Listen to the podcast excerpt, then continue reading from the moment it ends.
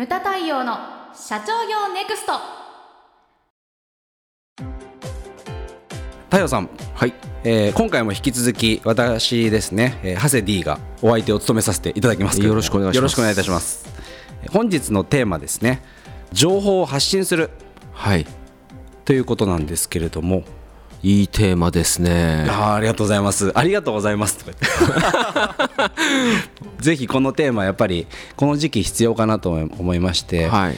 ちょっとこのテーマにした理由を先に言いますと、はい。今ですね、えっと、本当に、まあ、我々のお仕事だとセミナーがメインになるわけですけれども、セミナーがやっぱりちょっとできないリアルのセミナーがやりにくい状況になってるじゃないですか、うん。でその中で結構世の中的にも今配信のセミナーだったり、セミナーだけじゃなくてその個人が YouTube で発信したりとか、うん。そういうのがすごい増えてきてると思うんですね。で、うん。私たちも日本経営合理化協会も YouTube チャンネルはい。始めましたよね。はい。で今あの大変ご好評いただいてるんですけれども。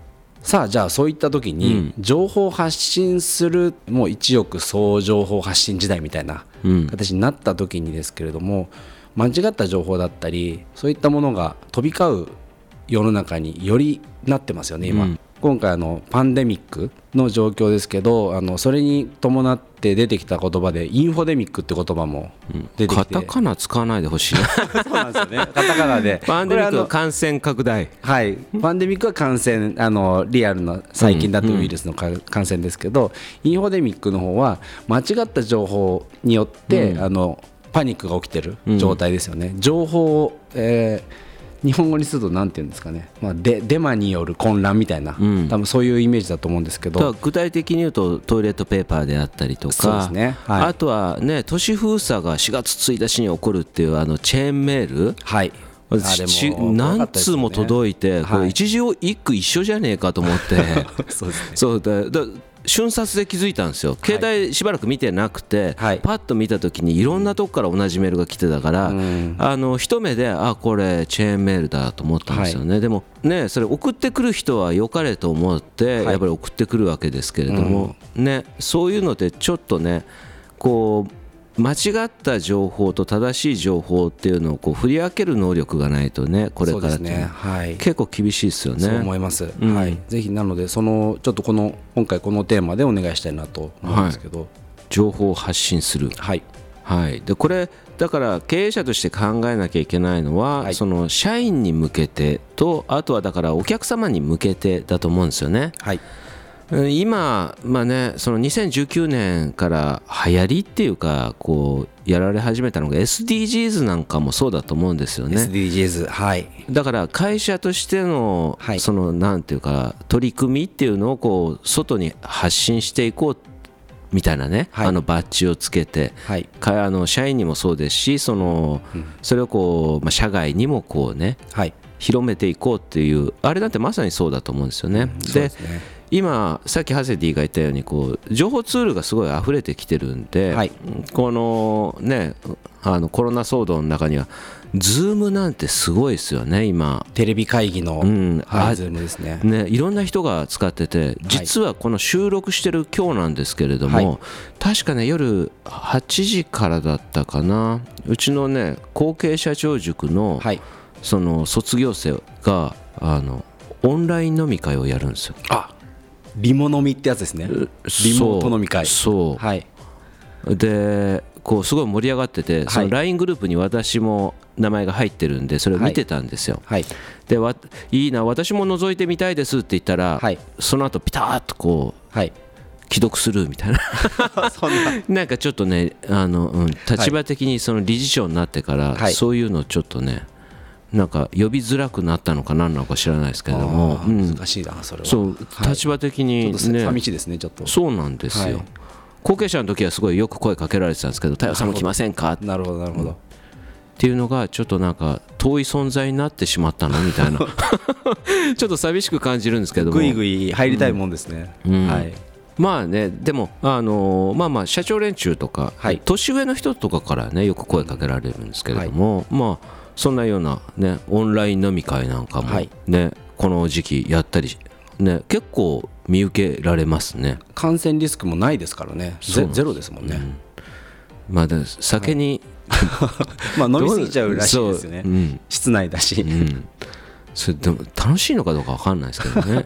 ちょだだから覗いてみたいなと思ったんだけれども、まあそんなようなのがあります。はいでその情報の発信なんですけどもなんでしなきゃそもそもね、はい。した方がいいのかとか、ね、するべきなのかとか考えたんですけれども、やはり中小企業のメリットって何かって言ったら社長と社員の距離が近い。まさにもうもうこれしかないじゃないですか。い。やそれは本当に大きいと思います、はい。だから、そこに情報発信しなければ中小企業のメリットなんていうのないと思うんですよね、うんなるほど。だからやるべきどんどんどんどん情報は発信するべきだと思うんですよ。はい。例えばその、ね、これからどういうふうにしていくのかとか、さっきの SDGs もそうですし、はい。その会社としての取り組みとかね、今後5年とかねはい。10年先にこういうふうにあの行くとか、ん。そういったことは社員に伝えなければ社員だって分かんないじゃないですか。確かに。そうどこそうどこに向かって走ってるのかもわからないし。だからそういったものはやはりその、ね、我々が推奨しているのはその我々はね事業発展計画書っていうふうに呼んでますけれども、はい。まあ、事業計画というものをこう発信していかなきゃいけないなというふうに思うんですよ。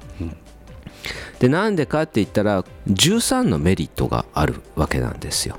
13ですね。はい、事業計画を発信する13のメリットです。はい。これ一個一個ちょっと駆け足していきますけれどもい。します。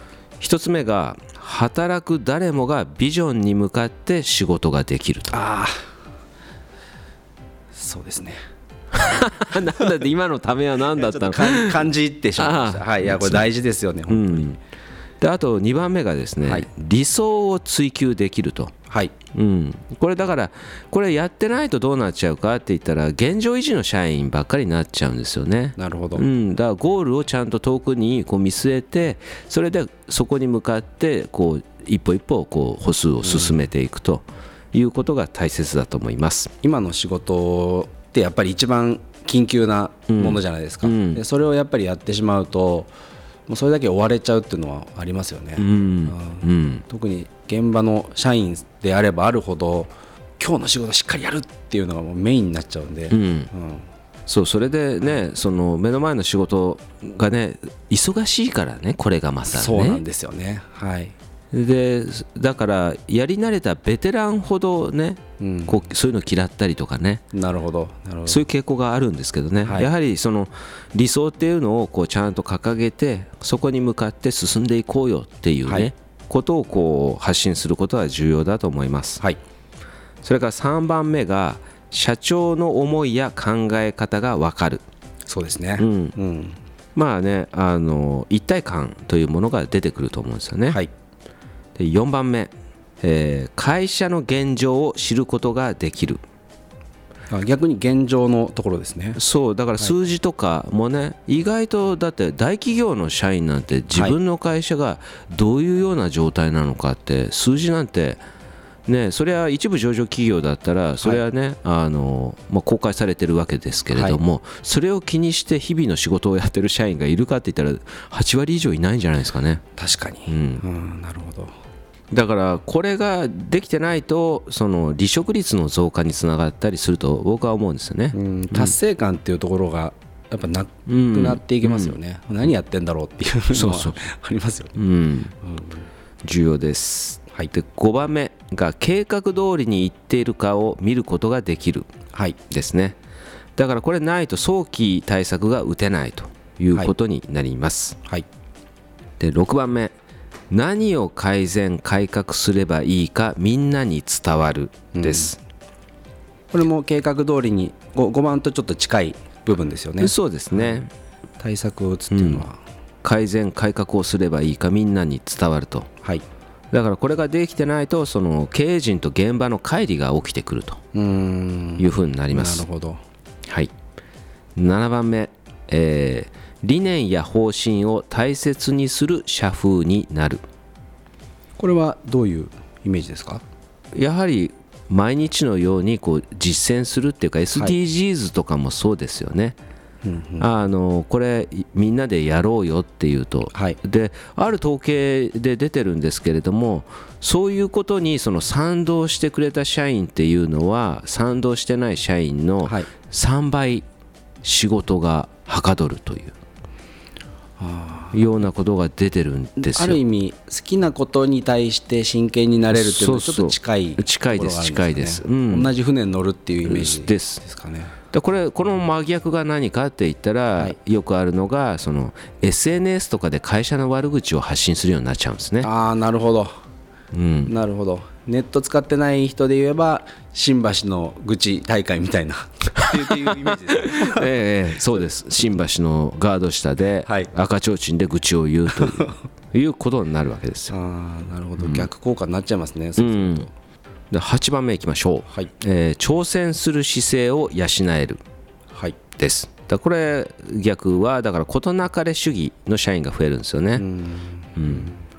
まあ飛ばしますよ。はい。9番目、えー会社のことや仲間のことを思って働くことができる、うんこれがだから逆を言うと分かりやすいのが自分の仕事の範囲以外やらないとかね、はい。手を貸さないとかセクショナリズムになっちゃうわけですよね。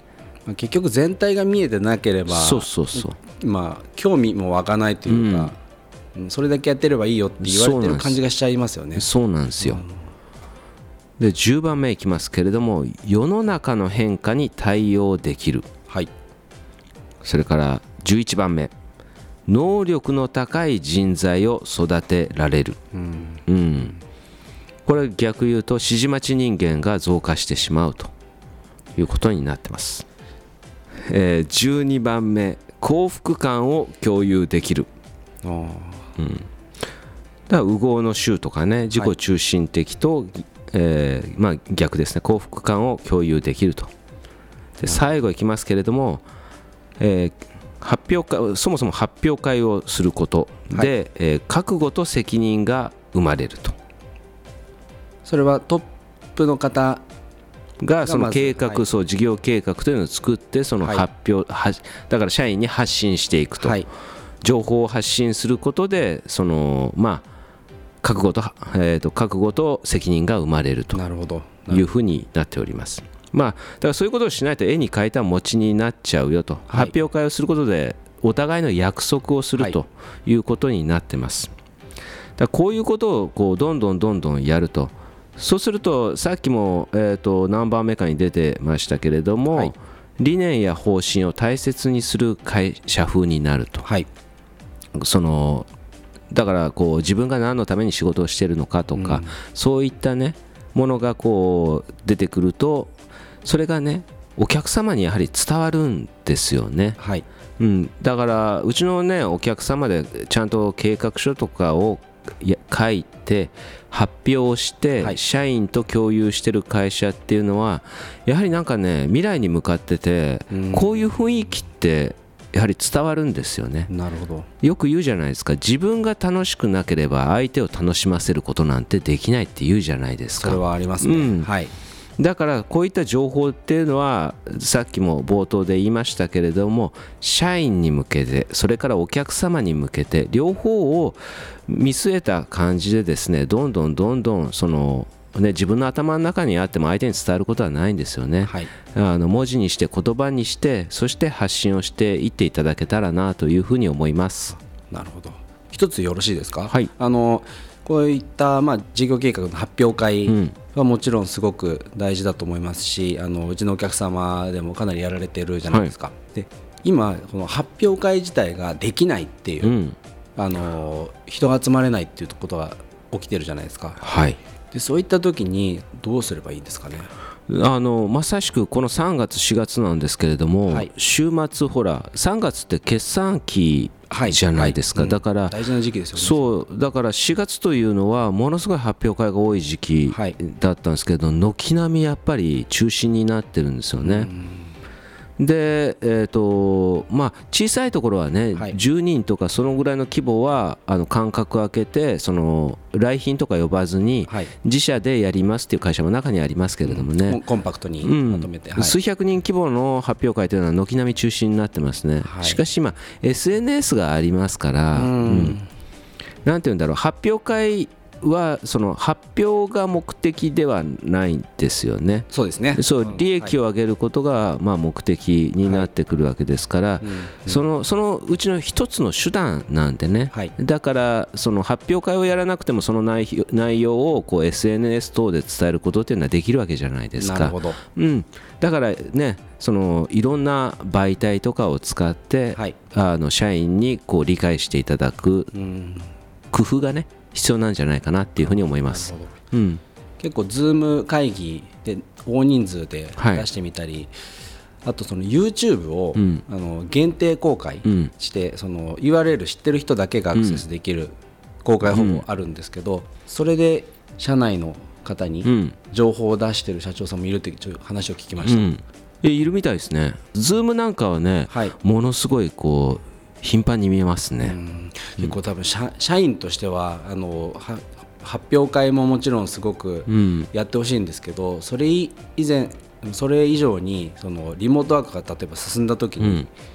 やっぱり家で一人じゃないですか、うん。まあ、もちろん家族いたらまた別ですけど、ちょっと社長とつながってるのが中小企業の大きなメリットだとすると、多分すごい寂しいと思うんですよね。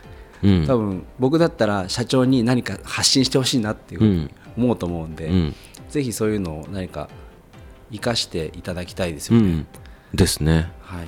まあ、こういう時期だからこそね。でも逆にね、あのーこういう時期だからこそこうそういったものをねちゃんとこう活用するね。普段ね、急げズームなんてだって聞いたこともなかったじゃないですか。多いと思います。そう。はい、それが爆発的に増えてまね、今うん、なんだ結構いけるじゃないかみたいなね感じで使われてる方がいるんで、はいやはりねそういったものをこう活用してね、うん情報発信っていうのをしていってほしいなっていうふうに思いますね。っていうのがですね、まあ、今回のテーマでございました。はいムタ対応の社長業ネクストは全国の中小企業の経営実務をセミナー書籍映像や音声教材コンサルティングで支援する日本経営合理化協会がお送りしました今回の内容はいかがでしたでしょうか？番組で取り上げてほしいテーマや質問などどんなことでも番組ホームページで受け付けております。どしどしお寄せください。それではまた次回お会いしましょう。